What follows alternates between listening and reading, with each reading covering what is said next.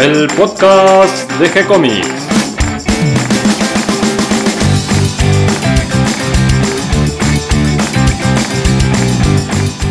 Muy bienvenidos a un nuevo episodio de G-Comics, el podcast donde hablamos de todas las técnicas necesarias para realizar un cómic, cómo dibujar un manga y todo el conocimiento requerido para dibujar esa historieta que tenemos dando vuelta en la cabeza. Mi nombre es Gonzalo García, mi intención y la de todos los que hacemos G-Comics es colaborar con aquellos que estén interesados en avanzar, en progresar, en mejorar en su formación como dibujante de cómics. Y hoy en un viernes muy especial me acompaña Cata García. ¿Cómo estás, Cata?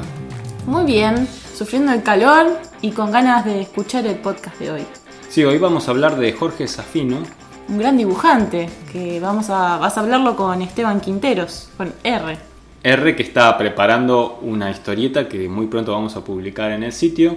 Está trabajando ahí duramente con las tintas y los lápices, tiene el primer episodio terminado y nos va a hablar de Jorge Safino, que es uno de sus dibujantes preferidos. Eh, es también uno de los míos, es un gran, gran, gran dibujante, uno de los puntos de referencia que uno toma cuando, cuando quiere aprender sobre eh, dibujo y entintado, sobre todo el la tinta de Safino es muy potente, así que bueno, vamos a recorrer un poquito su obra y recomendar eh, algunos hitos de, su trabajo para aquellos que quieran conocerlo y buscarlo por internet.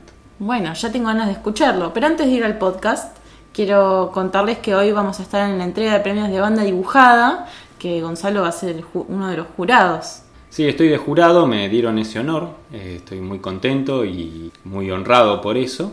Y sí, hoy Finalmente se va a saber de la lista de seleccionados que ya publicó Banda Dibujada quiénes son los ganadores. Bueno, tuviste que leer un montón de libros. sí, sí, eran unos cuantos, todos los títulos publicados, la mayoría de los publicados el año pasado, o sea, en el 2018, porque siempre se premia eh, las mejores obras, según el criterio del jurado, del año anterior, de las publicadas el año anterior. Eh, muchas de las obras son nuevas, otras son reediciones, pero siempre tienen que cumplir esa condición de que son publicadas en el año anterior.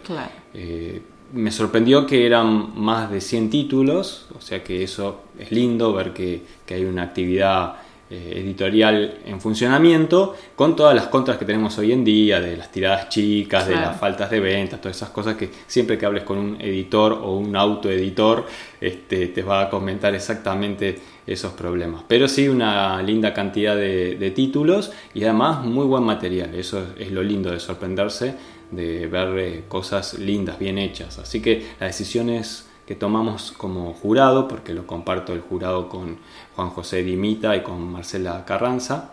Eh, no fue fácil, pero eh, creo que estuvimos de acuerdo en, la selección y eso es lo más importante, la selección de, los, de las obras que pueden llegar a ser premiadas. Porque no tanto el premiado, sino los nominados. Claro, porque el solo hecho de ser nominado es ya un premio, porque es eh, una recomendación de que ese es un buen libro, de que son buenos libros y por ejemplo muchos docentes que trabajan en la escuela con historietas, algo que también es, sería muy importante promover y que ese es el gran trabajo que está haciendo Banda Dibujada de, acercar la historieta a los chicos y a los jóvenes. Eh, bueno, ahí hay una linda recomendación que se va acrecentando año a año con los seleccionados de, los premios de, los, de las entregas sucesivas de cada año. Así que sí, algo muy lindo y están todos invitados, por supuesto, es en la Alianza Francesa, hoy a las 19 horas. La dirección exacta no es la recuerdo en este momento, pero, es la del centro, microcentro. Sí, pero pueden entrar a la agenda y buscarlo. En la agenda o en Facebook o donde gusten. bueno, yo por mi parte el fin de semana pasado, que fue domingo y lunes, que era feriado, estuve en Dibujados, en el evento de historieta, y hizo mucho calor pero me encantó haber visto un montón de... Había muchas historietas de fanzine y me encantó haber visto la cantidad de producción que hay. Eso siempre es lindo verlo. Había mucha, muchísima gente, los editores y los artistas estuvieron ahí, al pie cañón. Y además me contaste que en la de dibujados eh, sí se venden los fanzines. Es un buen lugar para ir a vender fanzines. Sí, yo compartí el stand con Mario, Dante, y Pablo Yuskey que lo habíamos conocido en una de las meetup, en una de las primeras meetup que él vino, creo si no me equivoco la de Robela, vino por primera vez. Y, y con un chico que era Me Flipa, un chico de Colombia, que había armado una colectividad con otros artistas donde armaban sus fanzines. Y ellos todo el tiempo estaban vendiendo, que habían llevado pines, que habían llevado estos mini cines, le dicen que son como un papel A4 cortado en el centro y pelegado, entonces armaban una historietita. Y después había otras a color, muy lindas, todo muy vistoso, eso me, me encantó también. Y todo el tiempo estaban ahí vendiendo. Yo estaba ahí con los libros. Y me encantó, me encantó. Me llevé algunos chiquititos, algunas cositas, porque bueno, no llevé mucha plata, pero me quedé con las ganas de comprarme un par de, historietas más.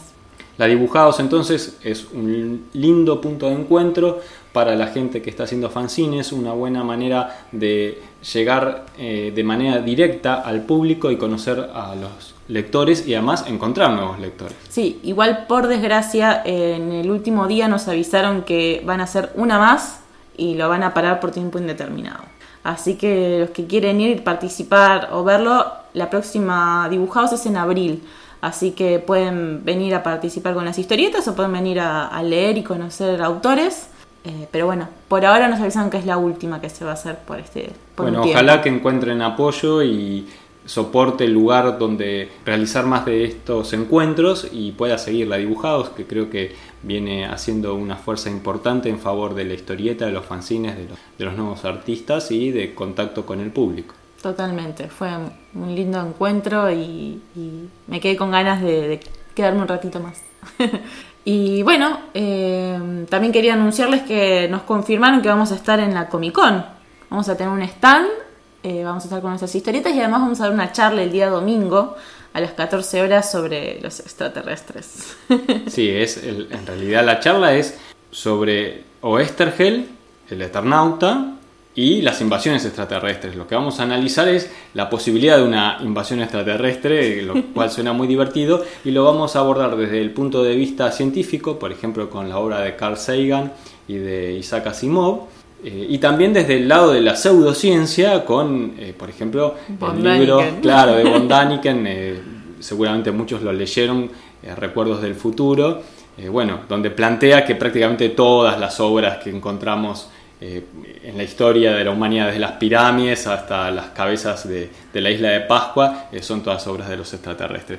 Eh, así que, bueno, creo que va a ser una charla divertida y para aquellos que les gusten estos temas que tienen que ver muchísimo con la historieta, por eso lo hacemos a partir de la historieta. van a encontrar ahí un punto de referencia para, charlar con gente que sabe muchísimo como Claudio Díaz y Mario Borkin. A mí me, me interesa porque hay muchas teorías de estas de los extraterrestres que, son muy buenas puntas para armar historias, para hacer guiones para historietas y redan para dibujar historietas. Sí, yo creo que de charlas como estas, seguro una idea para un guion te llevas. Así que este, aquellos que estén interesados en estos temas divertidos para, pensar, para, para, plantearnos teorías e inventar historias, están todos invitados en, en la Comic Con el domingo 8 de diciembre. Bueno, ¿qué te parece si vamos a, a nuestro tema de hoy. Vamos a hablar entonces con Esteban R. de Jorge Safino. Dale, vamos allá. ¿Qué tal Esteban? ¿Cómo estás? Hola Gonzalo, ¿cómo andás? Buenas tardes. Hoy vamos a hablar de Jorge Safino, un gran dibujante.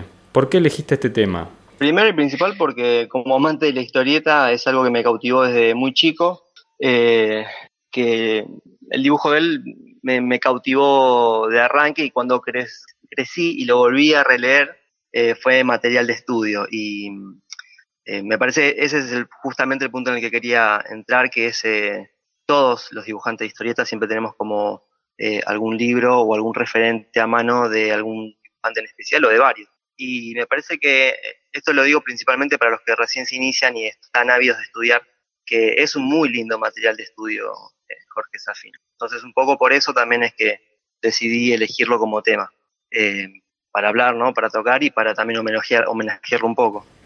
Creo que es uno de los grandes artistas que tenemos en el medio de, la historieta argentina. Eh, si te parece podemos hablar un poquito de, su obra, que si bien no es muy extensa, sí es como impactante. Em, sí, lo que tiene es eso, que tiene como un, alto eh, material de producción en muy poco tiempo eh, y al mismo tiempo tiene eso, ¿no? Tiene como un, amplio crecimiento artístico. Eh, para mí es como la, fusión ideal entre un artista plástico y un historietista.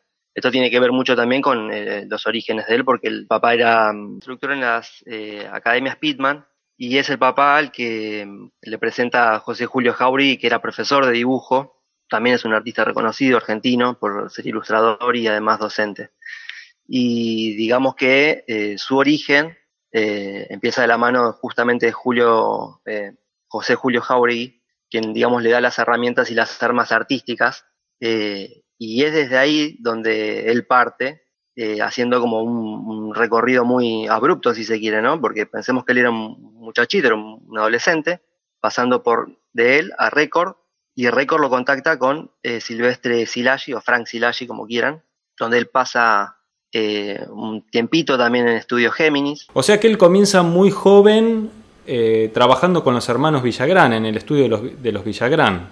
Claro, justamente es eh, Silvestre Silagi quien, quien le hace el contacto y digamos que el Estudio Géminis hace el, paso al estudio de los hermanos Villagrán, el, famoso Nipur 4, ¿no? Bueno, y y de ahí, digamos que Record hace el contacto con Silvestre Silagi, eh, en donde lo reciben en Estudio Géminis. Me acuerdo que, hablando con Mazzaroli me decía que se, acordaba de un, joven Safino, se acordaba del trabajo que tenía siendo muy joven, que ya en esa época ya era muy avanzado, y se acuerda de un jovencito pelilargo, eh, muy tranquilo, pero muy eh, correcto también, ¿no? Eh, y ahí es en donde Silagi lo contacta con los hermanos Villagrán y de ahí es en donde él pasa a trabajar al estudio Nipur 4 de Ricardo, Enrique y de Carlos, ¿no?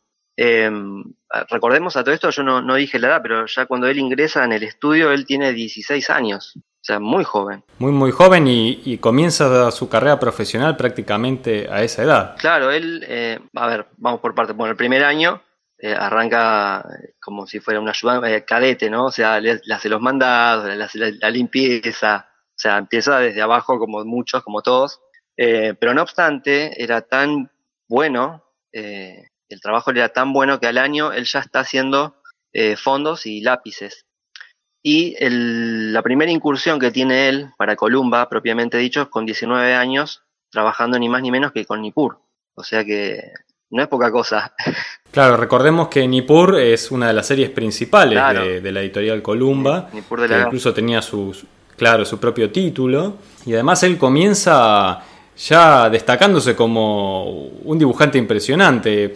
Está en la colección de, Clarín, claro. justamente el, tomo 9 que publicó Nippur de Lagash, y ahí hay uno de los primeros trabajos publicados de Safino, y impresiona, ¿no es cierto?, el nivel ya desde un comienzo que tiene, tanto en el manejo de blancos y negros, de la anatomía, el manejo de la línea en la tinta. Sí, lo, que se ve es em, el primer, creo que el primer capítulo que escribe, eh, dibuja él es eh, Los Tontos, no sé bien de qué año es. El capítulo de que vos me hablás es eh, la columna de los buitres, que es del 76-77 creo.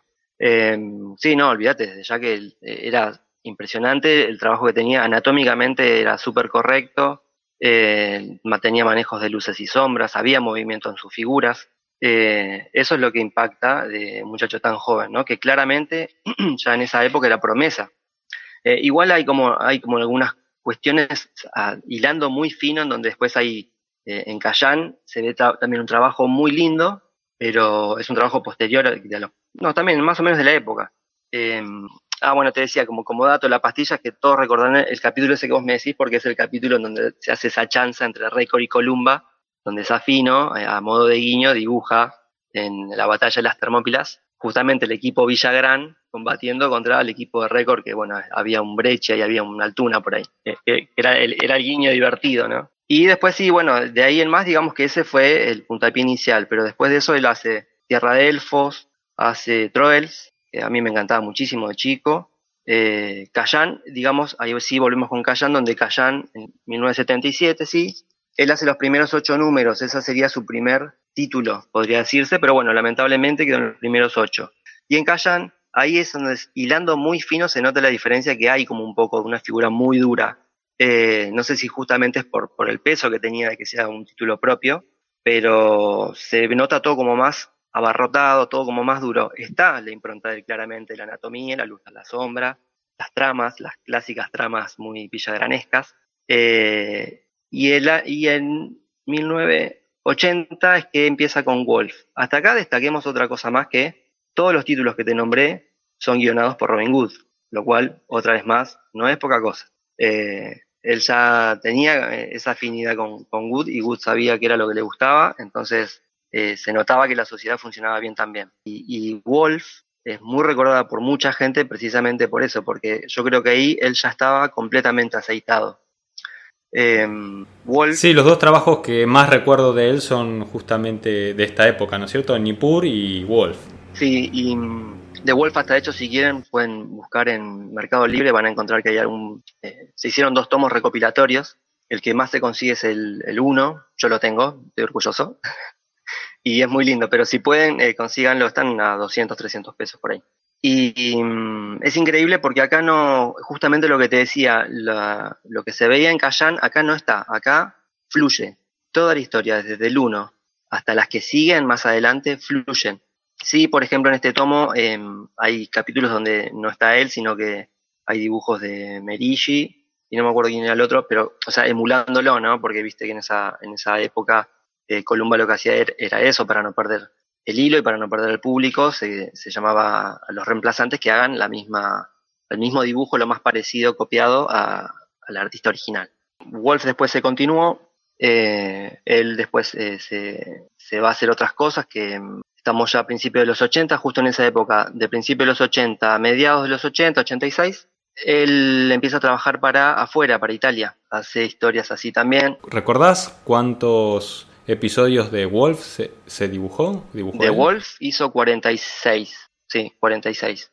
Wolf después. O sea, en total dibujó 46 episodios de Wolf. Después se continuó la historia con otros dibujantes y con otro guionista también. Hasta de hecho Sergio Ibáñez creo que fue el que la terminó, terminó las últimas épocas de Wolf, que particularmente eh, lo traigo al caso a colación porque Sergio Ibáñez también fue eh, alumno de Jauregui y también fue ayudante en otro momento de Safino. Em, volviendo al tema Safino, para eh, mediado, principio, mediados de los 80 trabaja para el mercado europeo, para Italia, haciendo para Lancio Story, con guiones de mm, Roger King y de Ray Collins, hace historias también de aventuras y bélicas. Eh, y eh, para 1987 es que em, Ricardo Villagrán lleva una carpeta a Estados Unidos. Eh, hay quienes dicen que fue Safino y hay quienes dicen que fue Ricardo y hay quienes dicen que fueron los dos a mostrar carpetas al mercado americano. para el caso, lo cierto es que había un Chuck Dixon en esa época que se enamoró claramente del trabajo de Safino y hasta de hecho es justamente eh, el que le, se podría decir, le abre las puertas al mercado americano, porque eh, quedó tan enamorado de los dibujos de, de Safino que le armó el plot de un libro que ahora es conocidísimo, que se llama Winterworld, que es una obra para recomendar realmente, eh, un futuro apocalíptico. y para mí es el, el, más alto y gran despliegue que tiene Safino justamente en esta obra, porque acá se nota claramente el peso de lo que hablamos de, de que hay un, equilibrio de blancos y negros, hay... Eh, y una furia en la línea, ¿no es cierto? Una línea contundente, casi que, que corta el papel sí, tiene, con la pluma. ¿Sabes que paradójicamente hablando de eso, em, tiene peso, ¿no?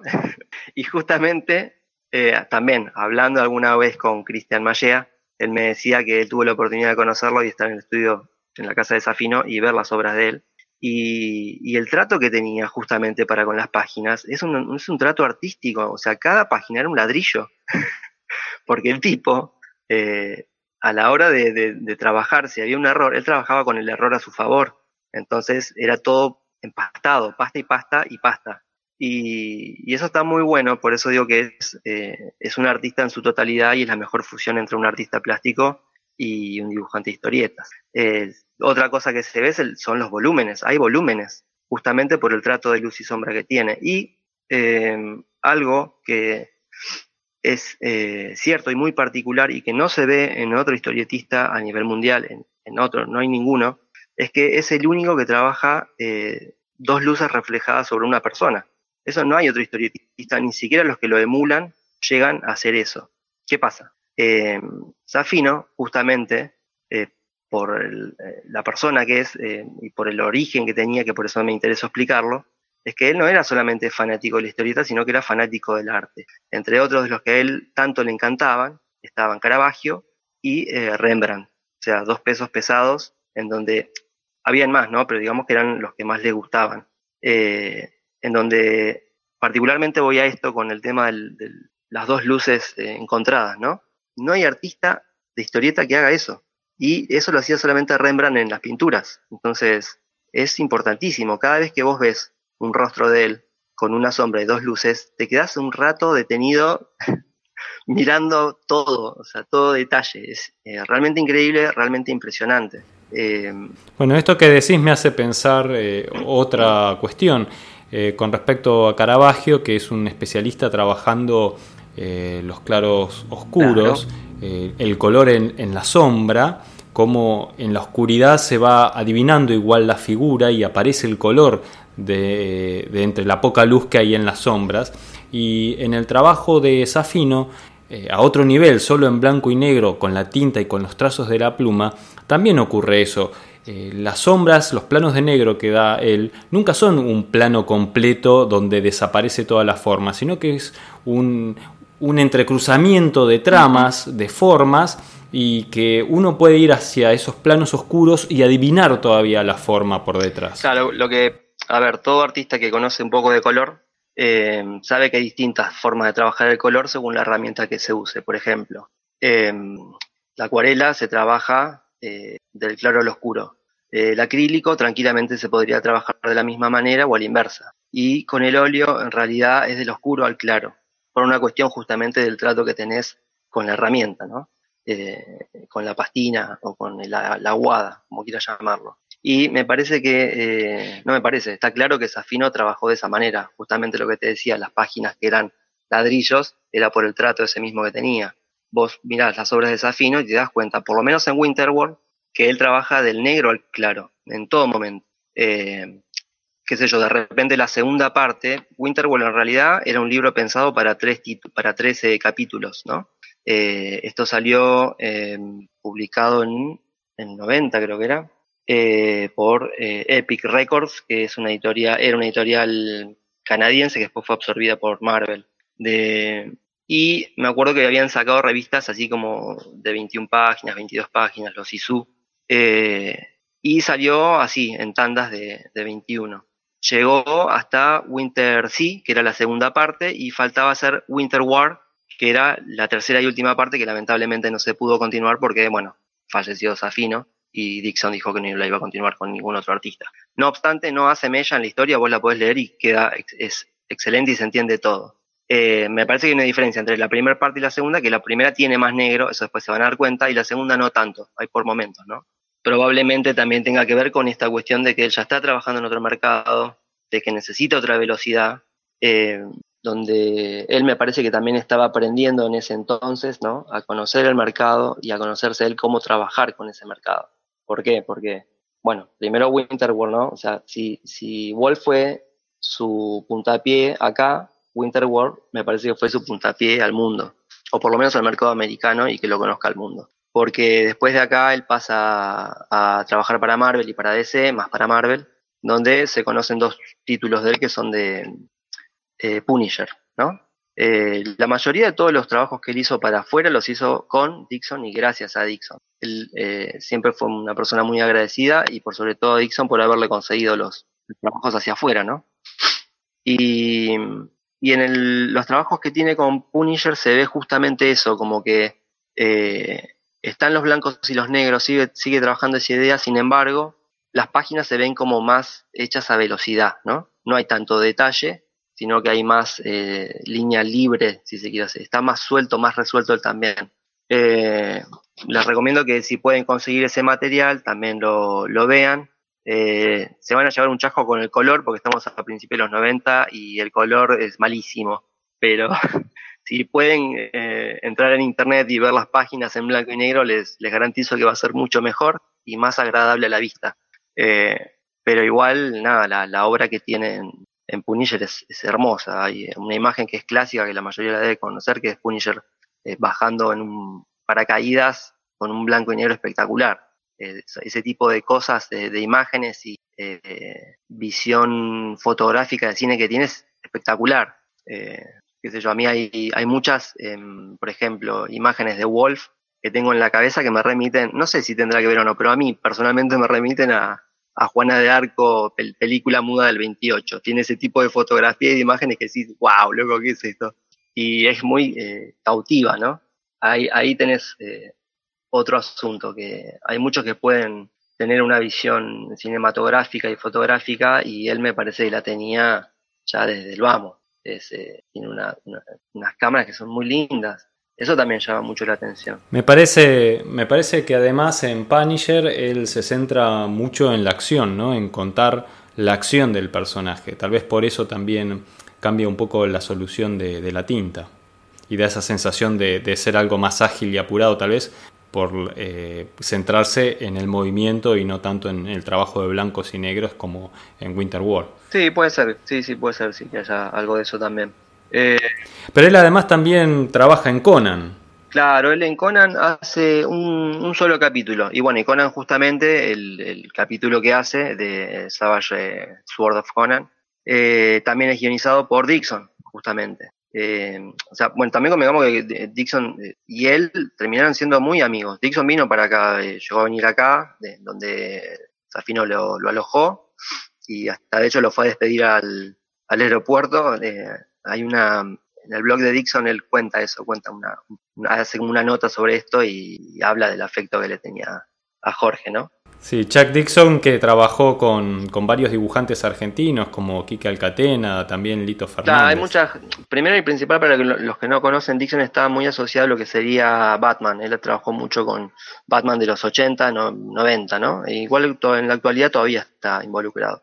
Eh, por haber trabajado en Action Comics, en Detective Comics, por haber trabajado en, la serie de Robin, de Catwoman, o sea, trabajó en más títulos, ¿no? Hizo Green Arrow, hizo montones de cosas, para Marvel también hizo cosas, pero digamos se lo identifica más con Batman.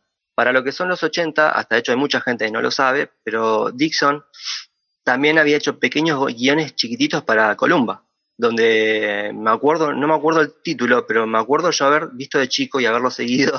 Eran dos o tres capítulos donde dibujaba eh, Lito, Lito Fernández, y lo, y lo guionizaba Dixon. Y yo estaba, ay, no puedo creer. eh, después voy a averiguar cómo se llamaba para investigar el título ese, pero estaba buenísimo. Eh, me acuerdo que trabajaban, eran unas cavernas y, había unos chicos, no sé, estaba muy, muy divertido. Pero Dixon... y y hablando de esta asociación de Dixon con Conan, pero más con Batman, eh, justamente el último trabajo que realiza para el mercado norteamericano es un capítulo de Batman, según tengo entendido. Claro, eh, él en Batman lo que hace es una... Estoy hablando de Safino, ¿no es cierto? lo, último que trabaja Safino para, para el mercado norteamericano. Claro, él también, y volviendo de la mano de Dixon, eh, hace unas ocho páginas de Batman Black and White, que Batman Black and White fue como una prueba, porque para finales, eh, no, principios de los 90, si no me equivoco, es que DC estaba tratando de probar cosas nuevas, entonces empezaron a hacer pruebas de, probemos con la gente a ver si les gusta el blanco y negro, ¿no? Entonces salieron como unas, una pequeña serie de Batman Black and White donde también en algún momento participó Rizzo. Y, es muy recordada, son ocho páginas que hay, después si eh, entran en internet las van a encontrar, las van a buscar. Y, está muy bueno en donde ves un Batman que claramente Safinos se agarra del, Batman de, Tim Burton, porque hasta de hecho aparece el Batimóvil de, Barton. Y en donde vemos de nuevo que, claramente, o sea, el blanco y negro es algo que a él le resulta. Eh, ya desde la tapa que, está un Batman muy frontal a la cámara, perdiéndose entre sombras con los edificios atrás, es algo eh, hermoso de ver. Y, hay dos o tres cuadros donde ves el, el Batman de Safino volando entre los edificios, que es es muy lindo, porque se ve la utilización de, la luz desde abajo hacia arriba y, tiene una, impronta realista por más que vos sabés que es historieta y te lo crees. Y eso es lo hermoso que tiene Safino. Eh, es un artista que te hace creer eh, lo que estás viendo. Así que, pero bueno, después de eso ya es como que también, o sea, tiene una alta producción en lo que es Estados Unidos, pero también fue rápida. Eh, para finales del, de los 90, él se encuentra trabajando en, su casa, más en cosas artísticas, más en cuadros, y eh, también estaba haciendo ilustraciones de libros. Eh, me acuerdo que Cristian también, Mallea, me había contado de haber visto, él fue justo para esa, para esa época, estaba haciendo ilustraciones de animales y dice que eran una belleza, ¿no? Todo esto en color, ¿no? Eh, dice que eran impresionantes, eran una belleza. Em, y bueno, colgadas quedaron, quedó, había quedado colgada una historia eh, que era para, no sé si para puertitas, porque él también trabajó con Trillo. Eh, otra cosa para destacar es, para mí, es, es, eso, que no es que no trabajó, trabajó con grosos, grosos, o sea, arrancó con Good, pasó por Dixon, hizo cosas con Trillo, hizo pequeñas cosas para puertitas, capítulos de ocho páginas, algunas historias eran mudas, donde el, dibujo es completamente diferente, donde eh, hay más blanco, hay más, hay más línea, em, donde cambia completamente el estilo, porque él, dicho por él mismo, no creía en un estilo. Eh, eso también después, si quieren, pueden investigar Mackenzie de él, que es otra historia realmente increíble, que lo publicaba Columba, es del 87 Mackenzie. Eh, Mackenzie lo escribía Armando Fernández. Y en Mackenzie ustedes van a ver todo lo opuesto a esto que estamos hablando de blanco y negro. En Mackenzie él tiene una impronta más como entre Pratt y José Muñoz, pero me tiro más a Pratt.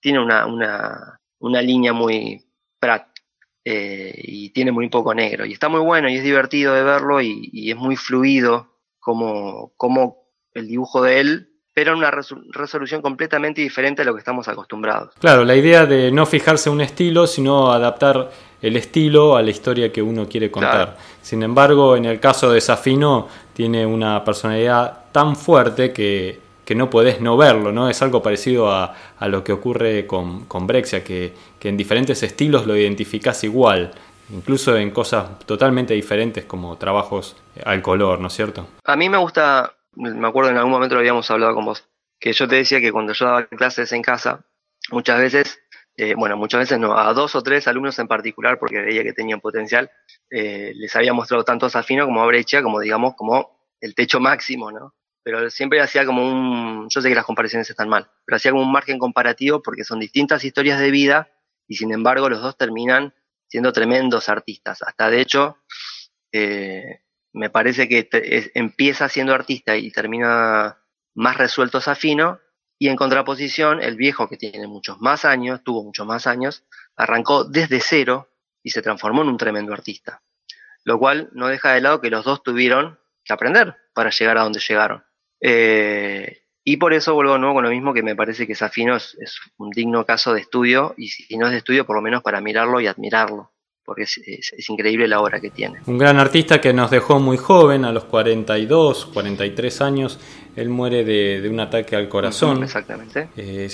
Jorge Safino, que además de su obra, eh, también deja un artista aquí entre nosotros, porque Gerardo Safino, su hijo, también se dedica a la historieta y es un gran dibujante. Eh, sí, justamente me parece que el que, el que siguió la, llama, ¿no? Eh, tomó la posta. Tomó la posta del padre me parece importante destacar que justamente Safino, eh, como digo, es un artista a nivel internacional, probablemente, seguramente sin quererlo, porque gracias a su llegada a Estados Unidos hay gente de todo el, de todo el mundo que lo toma como referente y que son fanáticos y que son fanáticos que, se asumen como fanáticos, casos como el búlgaro Alex Malib, como eh, Jean-Paul León de Francia, como Dennis Cowan, como eh, John Gordon Murphy, que de hecho John Gordon Murphy es Safino, pero estilizado. Eh, los invito a que los busquen y los, los miren y se van a dar cuenta de, que Safino llegó al resto del mundo increíblemente. Em, no obstante eso, em, si quieren buscar material de él, bueno, ya saben que, como dijo Gonzalo, eh, pueden encontrar en Biblioteca Clarín de Historietas eh, el tomo número 9, en Ipur de Lagash, hay dos o tres, no, un capítulo o dos de Safino. También Doello había sacado un sketchbook, que si no me equivoco todavía está en reedición, si no lo pueden conseguir en Parque Rivadavia o seguramente en, en, Mercado Libre. Y también pueden conseguir eh, Winterworld, que es de historietas argentinas, que también eso está, está al alcance de la mano, eh, porque se consigue, es cuestión de, de, buscar. Winterworld también pueden conseguir la edición de IDW, que también se consigue, va a salir más caro en inglés, con tapa dura y seguramente con algunas ilustraciones más que, que la versión nacional. Pero compren la que compren, piensen solamente en Safino. y no obstante eso, después eh, les voy a pasar el link para que lo anoten acá en el podcast. Hay una entrevista, que es la única entrevista que se le hizo, que le hizo la gente de la Duendes de Patagonia. Eh, y me parece muy lindo que la puedan llegar a leer porque sería escucharlo a él, si se quiere, ¿no? Entre comillas. Y es una muy linda nota que se le hizo. Eh, así que... Bien, vamos a agregar el link en el texto que acompaña la nota y además vamos a, poner eh, ilustraciones de, sus páginas para que, puedan ver un poquito el estilo para aquellos que no lo conocen y, disfrutar ya desde ahora, mientras nos escuchan, el trabajo de, de Safino. Y también eh, si buscan por internet van a encontrar algunos episodios sueltos de lo que se publicó en Columba.